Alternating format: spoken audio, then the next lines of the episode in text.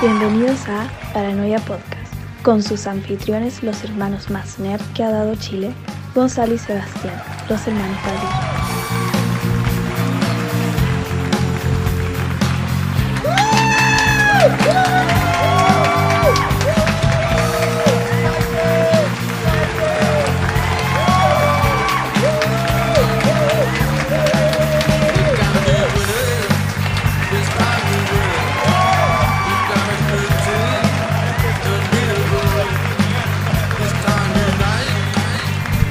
Muchas gracias. ¿Se escucha bien? ¿Se escucha bien?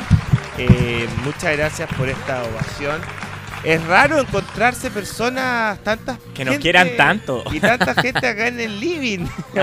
¿Cómo habrán entrado? Bueno, ahí tomen, están en su casa, tomen lo que quieran. Bienvenido a un nuevo episodio, ya tercer capítulo de Paranoia Podcast. Soy Sebastián Badilla y me acompaña, como siempre, mi hermano Gonzalo Badilla. Un fuerte aplauso para él.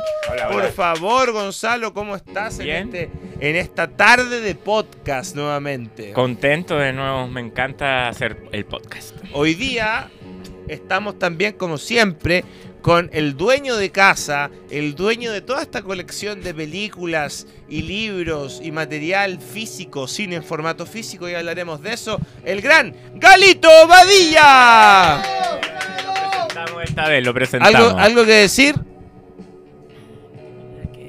¿Nada? Y bueno, y como siempre, los controles detrás de cámara, dirigiendo el programa, el gran Manuel Fernández. ¡El aplauso más grande! Para Don Pisk. Gracias, gracias. No ¿Cómo era Don está, Manuel, no era Don Manuel. ¿Cómo Era está, Manuel. ¿Cómo está Don Manuel? Pisk. Bien, Ahora súper bien. Manuel, Bien. Súper bien. sí. Partiendo la semana. Partiendo la semana. Con Hoy- buen cine. Hoy día nos ponemos, eso, partimos eh, buen cine. este día con una conversación de, De buen cine, de buen, buen cine. cine. Eh, así que la gente que nos está escuchando, que no ¿Cine en está- formato físico? que no cine en formato físico, si no no es cine, Ya. sino es aire. Si la gente que está escuchando esto en nuestro canal de YouTube, YouTube slash Hermanos Badilla o en Spotify Paranoia Podcast, les recomiendo traer un buen café, un buen bebestible, una copita de coñac, Sumarse a esta conversación. unas galletitas, cine argentino, cine, buen cine, porque hoy día vamos a hablar de una película eh, que para muchos, estuve leyendo, es, la peli- es The Weirdest Animation Motion ¿En Picture. serio? Es Ah, la película, mira. por muchos años fue considerada la película más rara de la animación. Yo creo que Wow. ahora igual han salido más eh, Pero competidoras quizás inspirados también en inspirado en eso porque en Mm. esa época eh, la animación estaba más ligada a Walt Disney eso. y Sí. películas como más infantiles y esta película no tiene nada infantil. Estoy hablando de la película que hablamos hoy día, Don Manuel, que es Fantastic Planet. O La Planète Sauvage en francés. Es una película de Francesa. Francia, francesa, que wow, eh, toca muchos temas que son eh, importantes hasta el día de hoy, que, Sí. que te dejan pensando de la misma manera que yo creo que las personas del año 73 que Sí, es esta sí. película sintieron. Yo creo que sigue igual de vigente. Es un tema como que siempre va a estar recurrente porque es relaciones.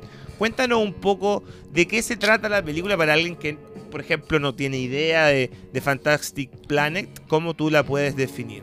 Eh, se trata de un planeta que viven unos extraterrestres y en ese planeta eh, la raza dominante son estos extraterrestres y hay unos subordinados que Estos. vienen a ser una especie de humanos, que yo supongo que son humanos, que le llaman los OMS, pero la raza dominante son los eh, extraterrestres y eh, ahí, claro, la gran problemática es eh, esta relación un poco difícil que se produce. Esto, ¿no? Claro, entre los eh, humanos y los extraterrestres, porque los humanos son un poco utilizados por los extraterrestres como eh, mascotas.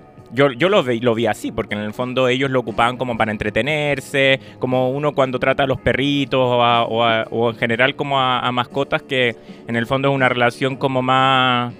No, no, no le, no le dan más valor que eso. Es una digamos. película que toca el tema, así como existe eh, el, sexi- el sexismo, existe el lesbicismo, también yo he leído sobre Ah, ya. eso, que, No conocía esa que habla un poco de, de estas diferencias que hacen los humanos dependiendo de, por ejemplo, la especie animal.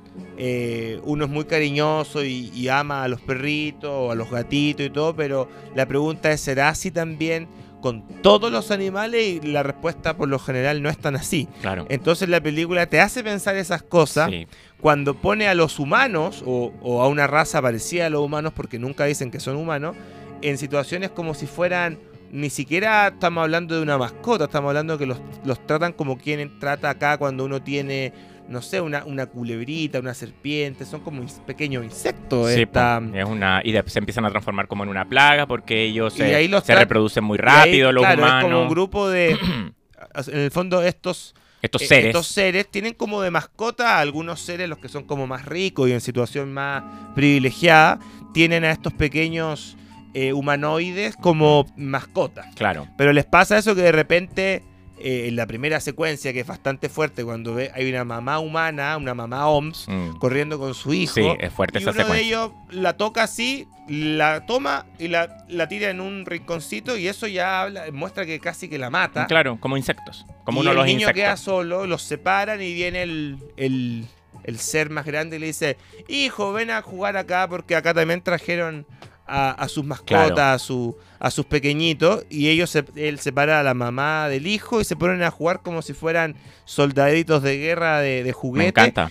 Y tú dices, imagínate estar en una forma así de invertida con, con otros Es- seres. esa es la reflexión que es más grande de la película, porque en el fondo el ser humano no es la raza dominante, No, son otros seres Creemos que Creemos, somos la raza claro, dominante en, este, planeta. en este planetario, Ah, planetita, en este pequeño planeta. pero en el fondo si llegara Sí, uno de estos, ¿dónde quedan ahí? la inmensidad ¿Dó- de todo el universo es muy grande. Las autoridades que es puro bluff. Las weón. leyes, ¿dónde quedan ¿Dónde ahí? quedan las leyes? Las normas, las reglas, la moral. ¿Dónde quedan los presidentes? Sí, pues, ¿dónde ahí? quedan todo los? Los países, los países, Las, las patrias. Nada tiene sentido si llega un ser Sí. más grande, más inteligente y ¿tienes algo que simplemente te agarra y te, te puede matar, te puede vestir como él quiera. No, me encanta a mí además la- el diseño de, lo- de los extraterrestres. ¿Qué te pareció a ti, Manuel? ¿La viste? Sí, sí la vi. Cuéntanos tu opinión sobre la, opi- la película. Eh, me- gustó la animación, el estilo es muy simple, ¿eh? Ah, con eso. trazos muy simples eh, logran hacer la- las caras. Claro. esto, lo- Eso es muy destacable porque no es la- no tiene la complejidad de las películas, por ejemplo, de Disney. La animación en No. este caso es como bien simple. De hecho, pareciera como que fuera, no es que sea simple un cuadro de Dalí, pero pareciera, tienen como Mm. los dibujos de un cuadro estático de Sí. Dalí, porque como que están, no está tan animado todo el tiempo. Era una está más tecnología fijo. que se hacía con papel, ¿cachai? Claro. Entonces, en el fondo, los, los, los monitos los cortaban como cuando uno era chico y hacía ciertas animaciones con- recortando cosas. Y el papel lo ponían encima, le ponían la cámara para grabarlo, pero los monos no tenían tanta articulación, o sea, digamos los dibujos, porque eran papeles, ¿cachai? Literal papel. Entonces, tiene eso eh, que es muy. eh, eh, una película muy especial de ¿Cuál es la animación. relación eh, con esta película con, con el gran Alejandro. Jodorowsky? Ah, lo que pasa es que la película fue dirigida por eh, René Laloux, pero el diseñador de estos eh, seres, de, todo, de toda la animación, toda la digamos, animación. toda la di- diseño de, de- de producción, la dirección de arte, fue hecha por Roland Topor, que también otro francés, y él era un como mm, artista de Francia que eh, fundó como una especie de movimiento que se llamaba Pánico. Ya, Con Pánico. Alejandro, sí, con Alejandro Jodorowsky para eh, exaltar el movimiento surrealista que se había perdido un poco ya en esa época de los 60, 70. Y Alejandro Jodorowsky, nuestro gran Alejandro Jodorowsky, a quien admiramos mucho, estaba Chileno, también relacionado con Tocopilla. esto. Chileno, Tocopilla. Hoy radicado en Francia. Exacto. Acaba de vender los derechos del Incal Mm, a Hollywood en billones de dólares. sí. Aunque muchos le duele al orto, pasó. Es el chileno, el artista chileno más exitoso de la historia de Chile. Eso. Alejandro Jodorowsky. Y esta, que- esta película es del 73, Es del 73. año Sí. de la montaña sagrada, ¿no? Año de la montaña sagrada, Y exactamente. ya- pero cuando pasa esto de Jodorowsky del movimiento pánico, ¿De Pánico? ¿eso es en Francia? Eso es en ¿O en México? No, eso es en Francia, En Francia. En Francia. Y la película en general tuvo muchas dificultades para hacerse porque es una coproducción con Checoslovaquia, imagínate. Entonces también estaban como en un periodo de político difícil y creo que la producción tomó igual como unos 5 años. Empezó a hacerse en los años 60 y se terminó el Estuve 73. leyendo eso, que además te tocó en una época muy conflictuada. Mm, Y que después la película, eh, estuve leyendo una entrevista al, al director, a Deluxe, y él contaba que cuando la película la hizo, el tema como mm, eh, de dar esta conciencia media del, del veganismo. O, o- no, no tenía, era- no era su intención, pero la película tomó relevancia por eso. La gente que en esa época estaba con todo el movimiento de empezando el tema del, del veganismo, el, el- lo animalista, tomaron esta película como símbolo un de eso. ejemplo. Porque es un gran es símbolo perfecto para reflexionar. Yo creo que cualquier película, Sí. persona que la, vie- que la ve, empieza a pensar diferente hasta cómo uno de repente ve un insecto, una hormiga o algo y uno reacciona de una manera y uno después ve esta película y dice, chuta, me gustaría que me reaccionara así un Mm. gigante algún Sí. día Toca y simplemente me, me matara por limpiar. Entonces se ocupó como una bandera de Sí. lucha, pero no era el, el objetivo de él. De hecho, Claro. el objetivo de él. No. era un tema más politiz- politizado, era No. desde el progresismo a mostrar las autoridades de esa época cómo trataban ciertos temas políticos y de, de- de lo, que esté, de lo que Claro. estaba pasando, pero eh, en el fondo él siempre dice en las entrevistas que era una, eh, está basado en un libro, sí, Sí, en un pero libro. que es algo ficticio, que invita a Es reflexionar, ciencia ficción. pero es ciencia ficción. Sí, ciencia ficción. No sé si se habrá hecho otro libro de esta película o, No, creo que no. o si es que tuviera alguna secuela perdida por ahí, creo No. que no. Es que igual tiene un final, siento yo, porque Tiene en el final fondo y muy, muy de la nada. es muy bonito el final porque habla del respeto. Sí. Al final, de respetar a los otros seres. Es como eso es lo más. Es como la tolerancia, porque ellos empiezan a pelear en un principio, no se llevan bien los humanos con los extraterrestres, pero eventualmente descubren una forma para poder llevarse mejor. Y eso es el final, el, me- el mensaje de la película. Sí. Es súper simple. un mensaje como al principio muestran un interés ahí de lucha, porque en el fondo Totalmente. Ese es el conflicto los de la película. Amps versus los, los drags. Los drags. Los drags. se- algunos se matan entre Estos son los ellos. drags. Esos son los Y drags estos son y los nosotros Omps. seríamos los OMS. Los Amps. Aunque yo me siento más similar a los Yo Amps. también los encuentro muy eh, cool a Me los hubiese- drags. Me hubiese gustado ser así de azul. No y tenían si- un desarrollo espiritual no muy sé si bueno. esto tendrá algo que ver con lo que quiso hacer después Manuel James Cameron con. Obvio con que Avatar, sí, tenés son el razón. Mismo Viene, color. viene inspirado de ahí, claro. O, por ejemplo. Es que, claro, porque pienso que Avatar también eran como super seres que. Eran extraterrestres. que estaban evolucionados. Y ellos eran eso, porque estaban evolucionados en otros tamaños, espiritualmente. Claro, viste que meditaban, tenían ese tema como de la meditación que era muy, muy importante para ellos, que cuando los interrumpían decían, oye, me, está- eh, me interrumpiste mi Sí. meditación. Ocupaban muy, mucha parte del día el tema espiritual y no eran así, eran personas súper pacíficas en, en general. Eso me encantó de los drags y además que son el color, los ojos, son muy cool. Me encantó El la ropa. que estamos escuchando ahora. Eso de- es otra cosa del gran destacable. Alain Gorauguer. Muy, muy choro el soundtrack. Alain Goraguer. La película no sería lo mismo sin ese soundtrack que es como que tan eh, Este, enigmático. bueno, muestra el disco, esto este es el disco, disco, el, vinilo del soundtrack. Tenemos acá harta memorabilia en formato físico, Físico. como nos gusta a nosotros, como les gusta a La película estuvo oculta mucho tiempo. En el fondo fue, fue remasterizada el año 2016 cuando vivimos en Estados Unidos. Yo quiero contar la anécdota de esta polera.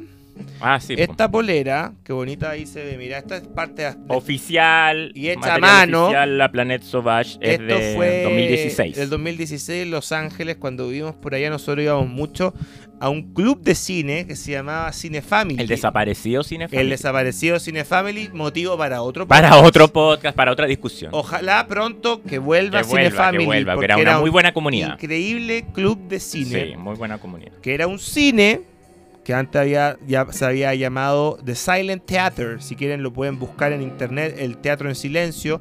Que estaba justo en Melrose con, no recuerdo Con la Fairfax. calle. Con Fairfax. Sí, sí, en pleno Hollywood. En pleno Hollywood, West Hollywood. West Hollywood. Y esta, este club de cine daba películas a la medianoche, en cualquier horario, incluso a las 2 de la tarde, era muy parecido al New Beverly, el cine de Quentin Tarantino, que daban dibujos animados y todo. Y un día hicieron una proyección a la medianoche de Fantastic Planet. Y El- nosotros fuimos sin nosotros- haberla vista. Haberla visto. Nosotros fuimos, la vimos en pantalla grande, una copia en 35 milímetros, y ahí regalaban a los que íbamos para allá esta hermosa polera, que la tenemos acá enmarcada en nuestro departamento. Que incluso sea, a mí me dio una crisis de. Sí, eso te quería preguntar. Mm. Vi que esta es una de las películas, estuve leyendo, que más causa ¿En alucinaciones serio? en, las personas Mira. sin la necesidad de drogarse para Mm. tener estas alucinaciones. Claro. Porque una persona que se droga se alucina hasta con Trek, que es una película súper liviana, divertida, entretenida. Pero esta, al ser una película oscura que toca Sí. temas eh, trascendentales, no necesitas una una droga Sí. para conectar e irte a otra parte. Y uno Mm. y siento que cuando uno ve esta película uno queda muy reflexivo. Sí. Empieza uno a... No es cómoda de ver. No, Como no, que te, uno está- uno tenso. Te produce muchas preguntas uno ya, pues. ¿qué te pasó a ti Y cuando yo la cuando la fui a ver. Te dio tu primer que ataque de Me dio pánico. un ataque de pánico mal. En la primera parte, de hecho, que para mí es mi favorita, la primera parte. La primera media hora es la mejor. Es la mejor porque es cuando te presentan a estos extraterrestres y toda esa mitología que hay detrás de ellos.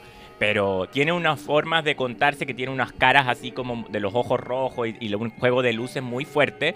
Y a mí me provocó que yo quería arrancarme del cine, ¿cachai? O sea, me controlé y todo, pero fue como que me produjo cosas muy fuertes la película y siento que sigue haciéndolo porque la vi el día de ayer y vu- vuelve a tocar otra reflexión distinta. Cada vez que uno la ve es diferente. Pero sí, me pasó y fue heavy. Estábamos juntos, de hecho. Pero no te dije. No, porque No te dije. si me hubiese dicho me hubiese asustado igual que tú. arrancado, no volvía a Además, verla. bueno, esto está era 12 de la noche, sala llena en Hollywood y todo el mundo a la trasnoche viendo la película Claro. y Porque la, la remasterizaron ese año, el Sí. 2016, y que es de hecho la versión que nosotros estamos mostrando acá, que es la de Criterion Collection, porque antes estaba disponible como en un, no sé, habían unos... unos VHS. Claro, un VHS o esta misma, pero era una calidad que no estaba remasterizada, los colores no estaban llevados a- al punto de que después la película eh, destaca mucho más. todas estas historias de seres, Manuel, seres Extraterrestres. de otros planetas, te quería preguntar a ti, Manuel. ¿Por qué le preguntas a Yo él? que sé de eso. Tú, no, una pregunta concreta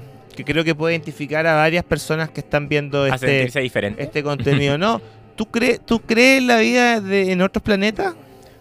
O sea, no, no, no creer es de una estupidez grande porque el, Bravo. el universo es inmenso. Bravo. Así que las posibilidades de que hayan otras. Acá pero- somos un granito de arena ¿tú crees nosotros. que, seres como este ex- pueden existir en otros planetas? Esas y otras más. Esa y otras Mil más. formas, Mm. obviamente. Te lo pregunto porque yo, viendo esta película, que la, la estudié ayer, porque acá este trabajo del podcast es algo profesional, algo en serio, Claro. se estudia, se toman notas y sugerencias, sugerencias para es los, un club de cine. los programas. Es un club, pa- Paranoia es un club de cine. Eh, así como lo era el movimiento pánico del surrealismo del gran Alejandro Jodorowsky. O Destacar antes- a los artistas. Bueno, yo me acuerdo con esta historia de. mm, hablando de seres de otro planeta. Que yo una vez tuve un encuentro. ¿Con ¿Encuentro seres de otro planeta? Un encuentro. Un no- ¿Qué? cercano. No sé si de otro planeta, pero eran seres que definitivamente No eran no humanos. eran humanos. Oh. Qué bueno que acompaña la música para este relato. Ya. Yo una vez, el año, esto fue el año 2015, eh, estaba yo, no sé si debiese contar estas cosas, pero no voy a dar nombre ni nada, estaba yo pinchando con una chica que a mí me gustaba mucho, estábamos saliendo y ella me invitó, eh, ¿necesitas que apague la, que baje la música? No, veo un poco incómodo a, a Manuel. No, bueno, y estaba con esta chica y ella eh, tenía una amiga. Y esta amiga era como bien, quería pasarlo bien, salir y todo. Ya estábamos como a la salida un poco del, del bar y, y ella me dice, hoy tengo una fiesta, eh, pero que solamente yo estoy invitada, pero como me caíste bien, la amiga de mi pinche, me dice, eh, vamos juntos porque así me pasé a dejar, yo, yo no ando movilizada, época pre-Uber, el Uber ahí era como un algo muy raro. Eh, entonces me dijo, me llevas y te bajas y conoces a estos amigos míos. Entonces yo, bueno, fui, la subo al auto, me da la dirección y esto era justo en la intersección de la de la mm, del ¿cómo se llama la bajada San- Santa, Santa Teresa. Santa- no, ¿La subía? la que está por Locurro.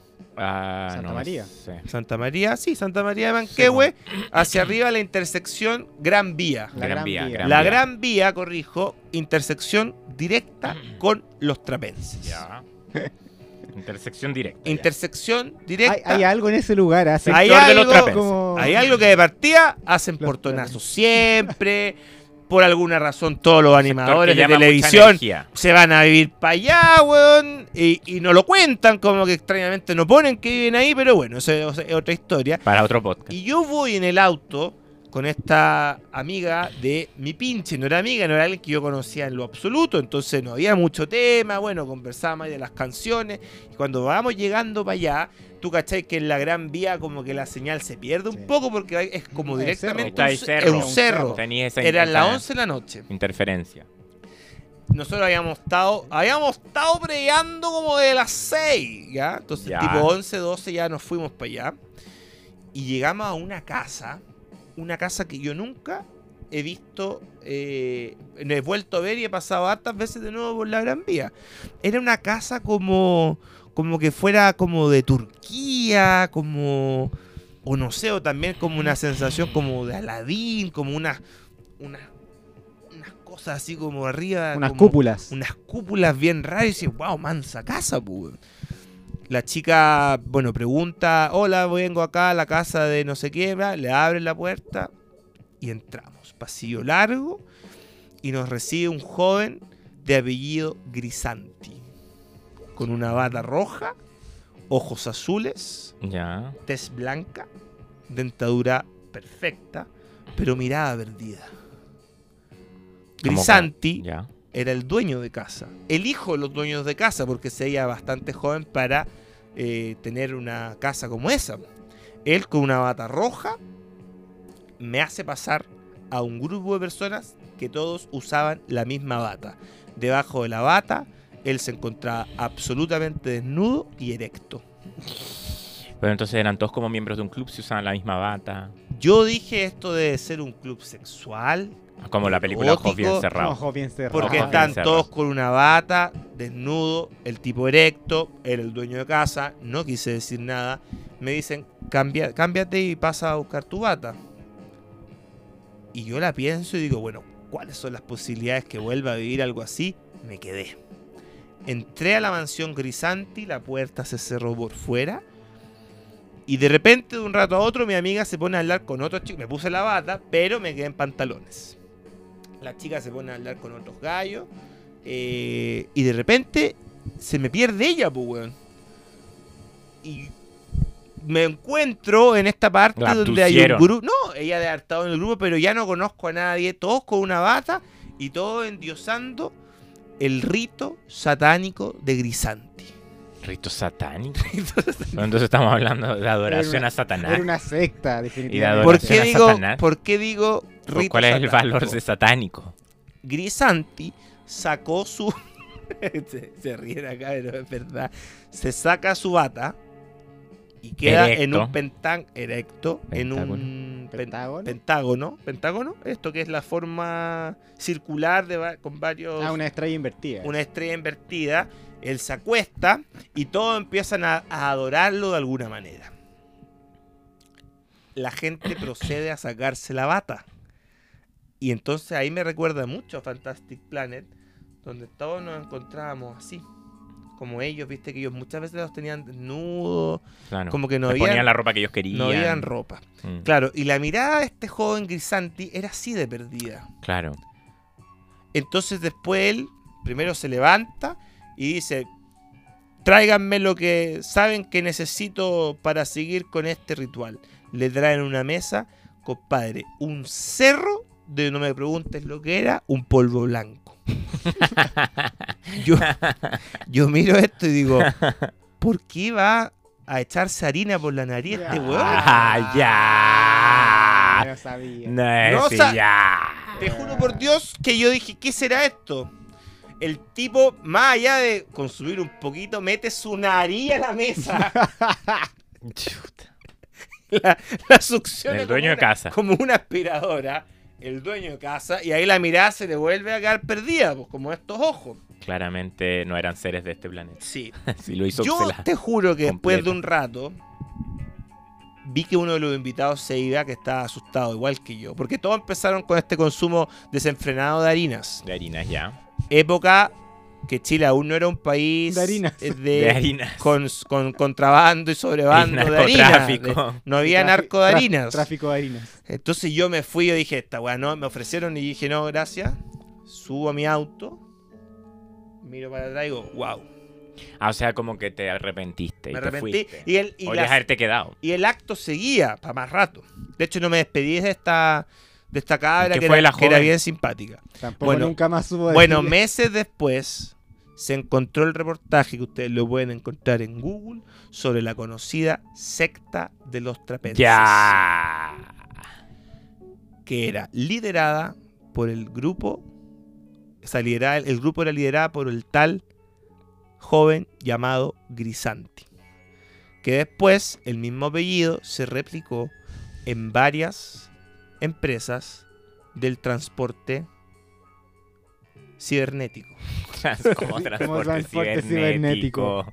¿Qué Como transporte transporte. cibernético? No, ¿Hay transporte Sí, cibernético? Como Uber, Como Ah, WeTransfer. Las aplicaciones, las aplicaciones. Ah, pero es que sí, estamos hablando porque dijiste transporte transporte, transportar cibernético. archivos en, en la netpo, como en la red, como transportar. Yo vi- no es que lo vi ahí a él, sino que vi varios apellidos que estaban ligados al transporte cibernético. Ya. Eh, Prefieres dejarlo así, como ese concepto. no, leo O sobre es transporte. la conocida historia de la secta de los trapenses. Dejó a un montón de jóvenes que hoy día deben tener mi edad, tu edad, un poco como menor con lavados de cerebro, con drásticos lavados daño de cerebral. cerebro. Mm. Donde más se ve este grupo de personas Pero- es en el mall Vivo Los Pero Trapenses. eso será por la harina, po. No, por... No, Porque acá si eso está- estoy pidiendo Claramente hay un daño cerebral, historia, pues no. tanto consumo. Consumos excesivos. Hubo un daño cerebral provocado por esta secta, el señor Grisanti, Chuta. que tenía que ver con seres de otros planetas. Ya, ok. Y ellos bajaron probablemente lo que decía el artículo, la secta de los trapenses, lo pueden encontrar en Emol, en la cuarta. Pero quizás ellos tenían una respuesta La bomba a- a, 4, cosas bueno, que no nosotros sé, no en sabemos. una parte. ¿ah? Ellos, ellos querían, de- tenían acceso a respuestas que eh, los seres humanos normales no tenemos. Exactamente. No es que ellos no le estáis dando un valor eh, negativo a lo que hicieron. El señor Grisanti, la teoría Elevó a las personas a este otro- artículo a otro es nivel. que él cuando vio que comenzaron a saber de esta cosa, de lo que había hecho por años, este joven que en realidad no eran tan joven, sino que llevaba mil años en el planeta Tierra, luciendo como un joven del barrio alto, se dieron cuenta que no podían seguir con esto. Y de un tiempo a esta parte, la casa donde todo esto ocurrió ya no existe.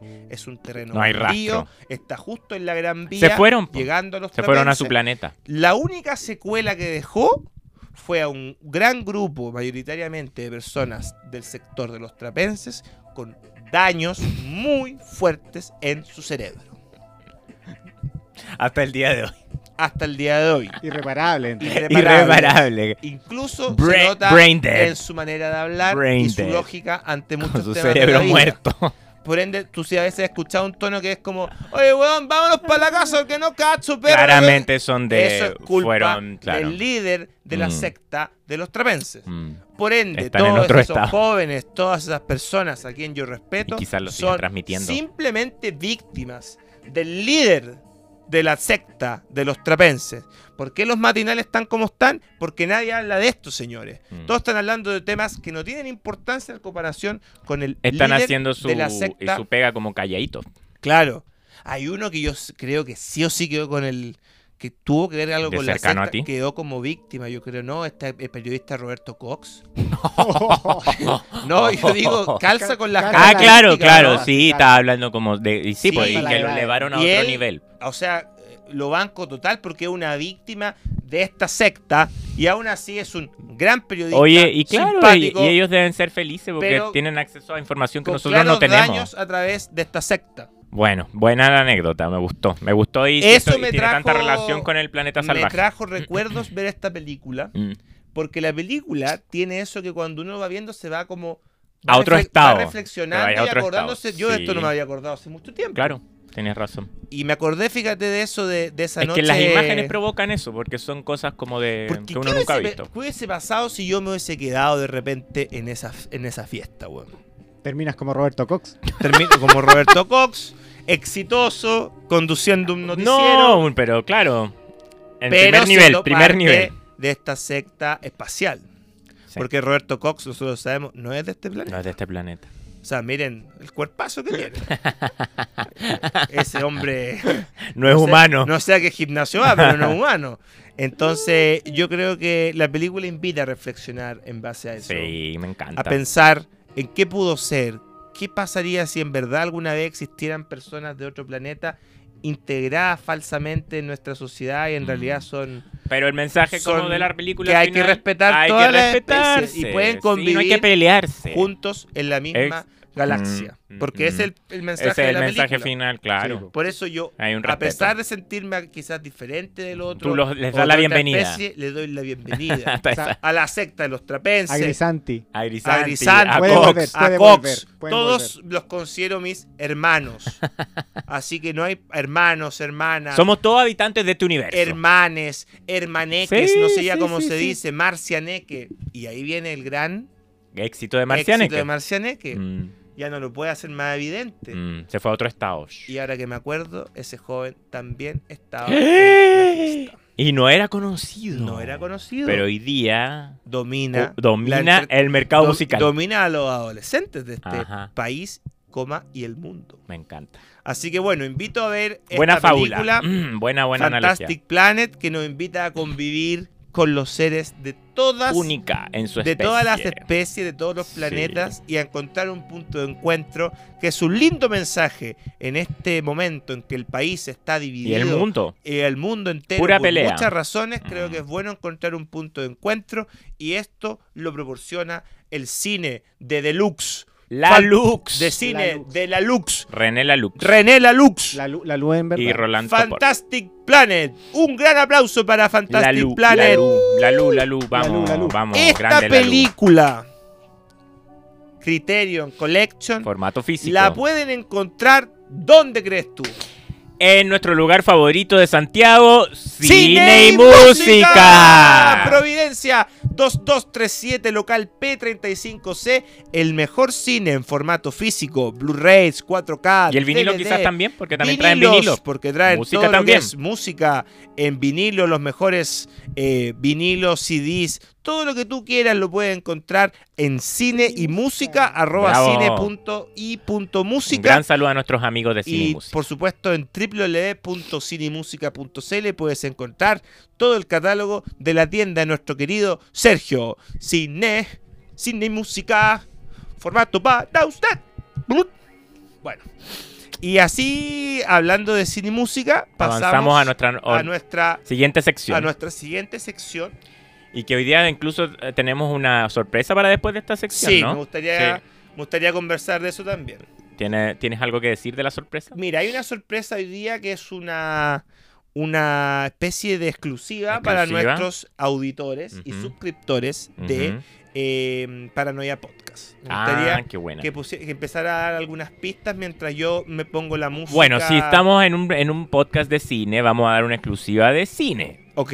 Y que nos eh, relaciona a nosotros específicamente como hermanos Badilla, realizadores de cine de más de 10 películas ya, una trayectoria de 12 años. Más de 12 años. 12 dedicado años en el mercado, no hemos podido ser derrotados. Vamos a Y estrenar. que, es- y si, y que si hemos seguido en esto, ha sido simplemente porque amamos hacer eso. Exacto. Es amor real. Porque no tiene tantos beneficios más allá de eh, la pasión que uno le pone, el cariño y el amor y entrega a hacer películas. Así que la cosa es que vamos a estrenar el tráiler de nuestra nueva película en este espacio para todos nuestros suscriptores y auditores. Exactamente. En instantes viene el lanzamiento exclusivo, estreno oficial del tráiler de nuestra nueva película, la nueva película de los, de los hermanos, Badilla. Badilla. Así que aguántense unos minutos porque ya viene el lanzamiento oficial del tráiler de nuestra nueva película. Quieranlo o no, estamos de vuelta. Aquí en exclusiva en Paranoia Podcast. Con eso pasamos a una sección,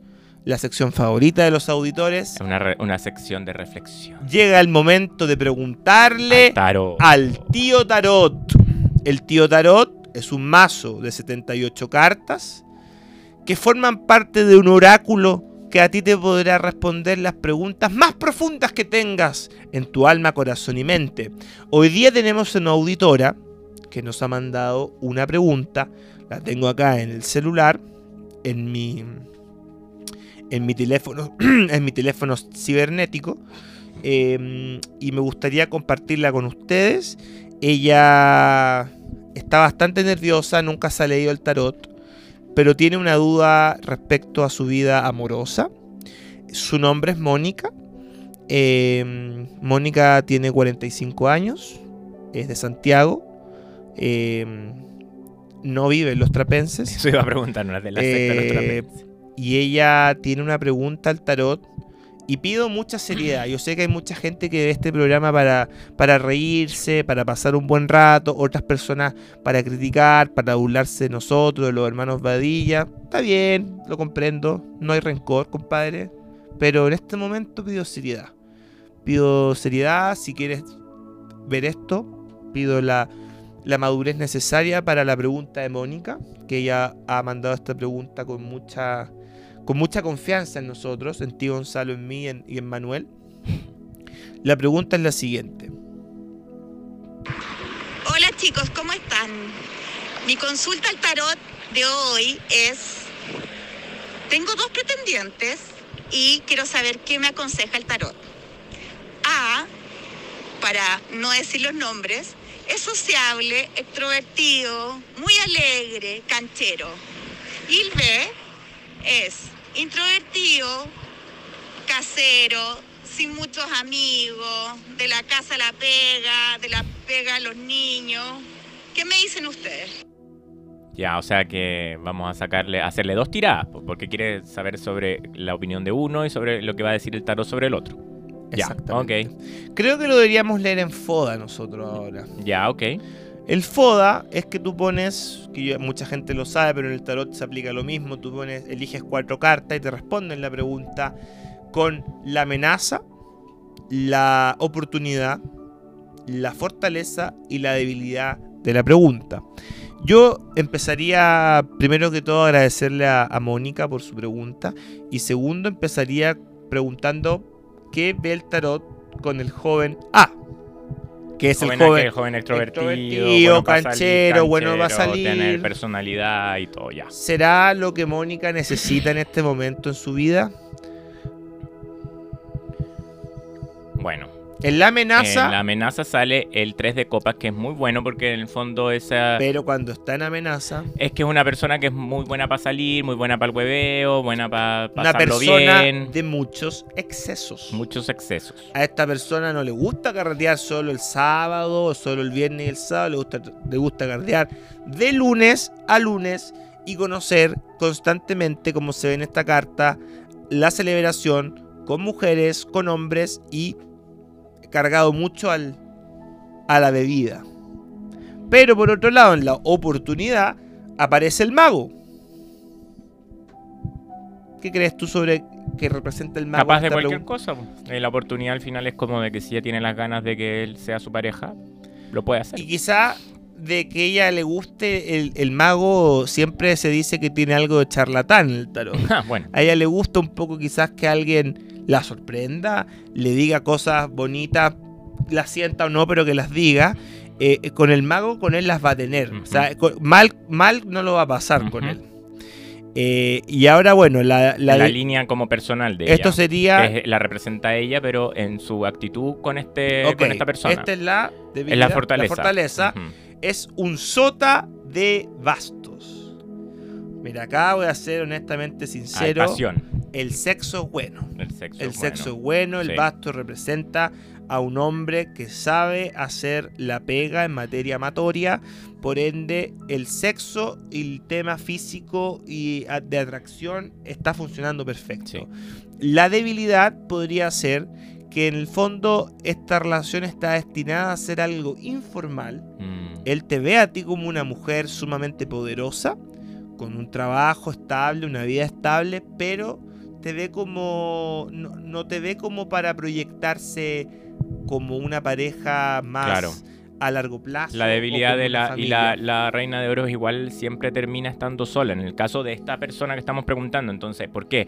Porque igual este tipo de vidas tiene igual una desgaste en el caso tuyo que quizás te va a cansar también tanto con una, ser una persona tan para afuera, tan extrovertida, tan sociable, tan buena para salir, tan buena para los excesos y eso te va a generar un desgaste eventualmente. Esa es la debilidad. Ahora, también es decisión tuya, tú también puedes verlo, pero eventualmente te va a cansar.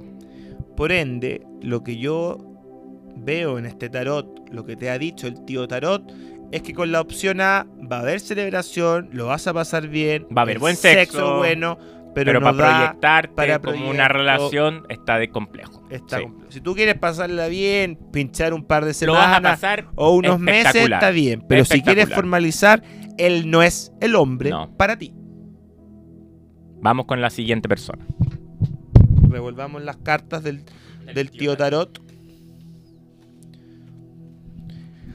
En instantes, no se pierdan el estreno exclusivo del tráiler de la nueva película de los hermanos Badilla, que estará en los cines de todo Chile a fin de año. Perdón, me poseí. Vamos ahora con, con la siguiente pregunta, que era sobre B.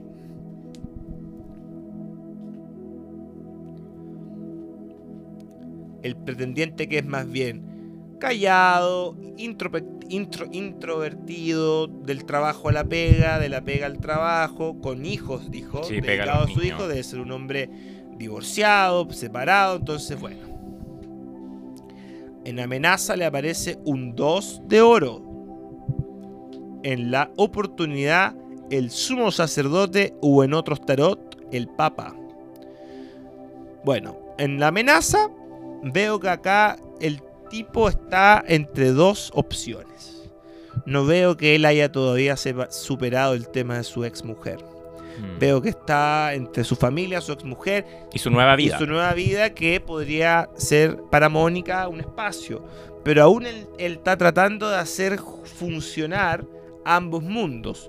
En la oportunidad veo el Papa, el sacerdote, pero que tampoco es una carta que a mí me guste mucho, porque el Papa habla de mucha, de mucha de- Reglas, de muchas muy normas. conservador, muchas Mm, muy chapado a la normas. antigua. Y si acá estamos viendo una persona que se acaba de separar, tiene hijos y es muy a la antigua, esto muestra que él no va a cambiar esa manera, esa rigidez. Esa rigidez. Mm.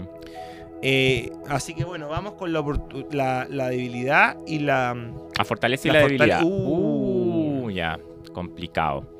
En la fortaleza le sale la templanza, ca- carta 14, que es una carta de no muchos cambios, una carta de armonía, de, no voy a decir equilibrio, es más armonía, armonía interior, eh, mm, pero no hay mucho movimiento en ese sentido, como fortaleza. Pero la debilidad sale una carta muy complicada que es el 5 de copas, un arcano menor. Y esa carta a mí no me gusta mucho porque si tú la ves es una carta que te- eh, la gráfica te lo dice, esta, esta persona está sola, está como viviendo un luto. eh, no sé, ¿qué más puedes decir tú? No, lo importante de esa carta es, bueno, en debilidad es... Complicado. Es complicado porque como también mostraba acá el 2 de oro, esta persona no ha superado la Mm. pena una Esa- pena pasada, yo, yo no lo sé, pero puede ser su exmujer o otra pareja o- Claro. o, el fracaso de sentir que un, un matrimonio no funcionó.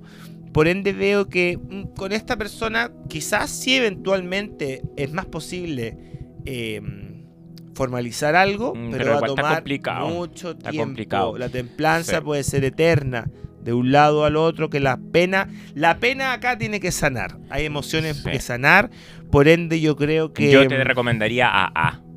De todas maneras, mucho más que ver. con A lo va a pasar Mm, mejor. con A lo acá va a haber pena, va a haber mucha Y- y va a haber- dificultad. va a haber mucho, va a haber mucho caldo de cabeza. hay, muchos acá. pas- hay muchas cosas que han pasado que no se han superado en B.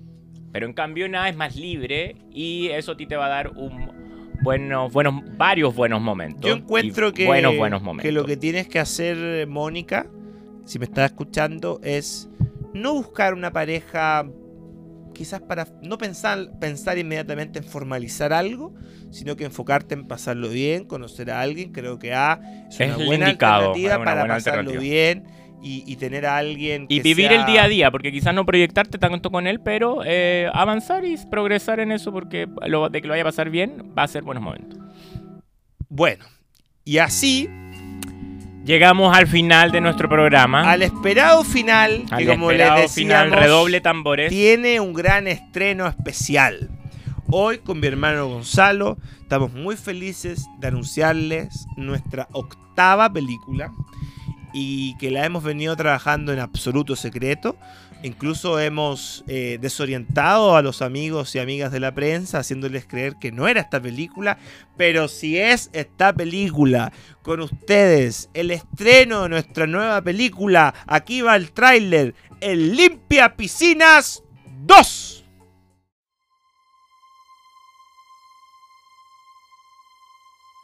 Doce años atrás. Tuvo el mejor trabajo de su vida.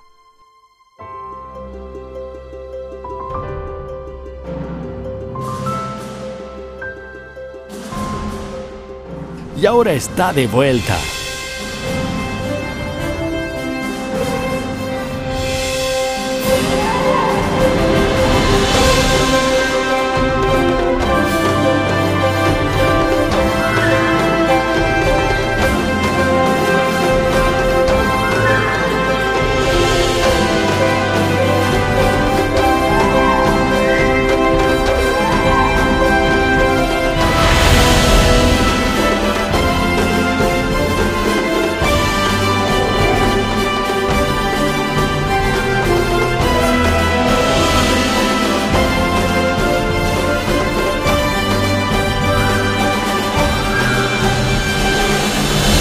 Este 2022 ¡Oh, wow! ¡Es el limpia piscinas! ¡Ha venido a ayudarme! Yo la voy a ayudar a usted, señorita.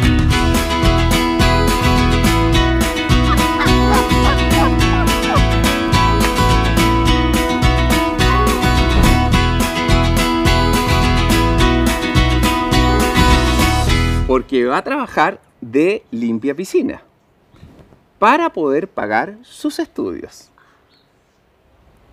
Es tremendamente meritorio. en Limpia Piscinas 2. Próximamente en cines.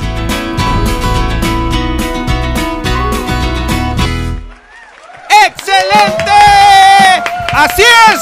¡Así es! ¡Qué buen ¡Así es! tráiler! ¡Qué buen tráiler! Primavera 2022 en todos los El Limpia cines. Piscinas 2. En todos los cines de Chile. La secuela que tanto pidieron. El Limpia Piscinas 2 de Arica a Punta Arenas, de Tierra del Fuego al desierto de Atacama. El Limpia Piscinas 2. Muchas sorpresas, muchos actores que nos salen en el tráiler y sí participan. Así que esto y mucho más. En Paranoia Podcast. Nos vemos el próximo episodio. Chau, chau, chau, chau, chau, chau.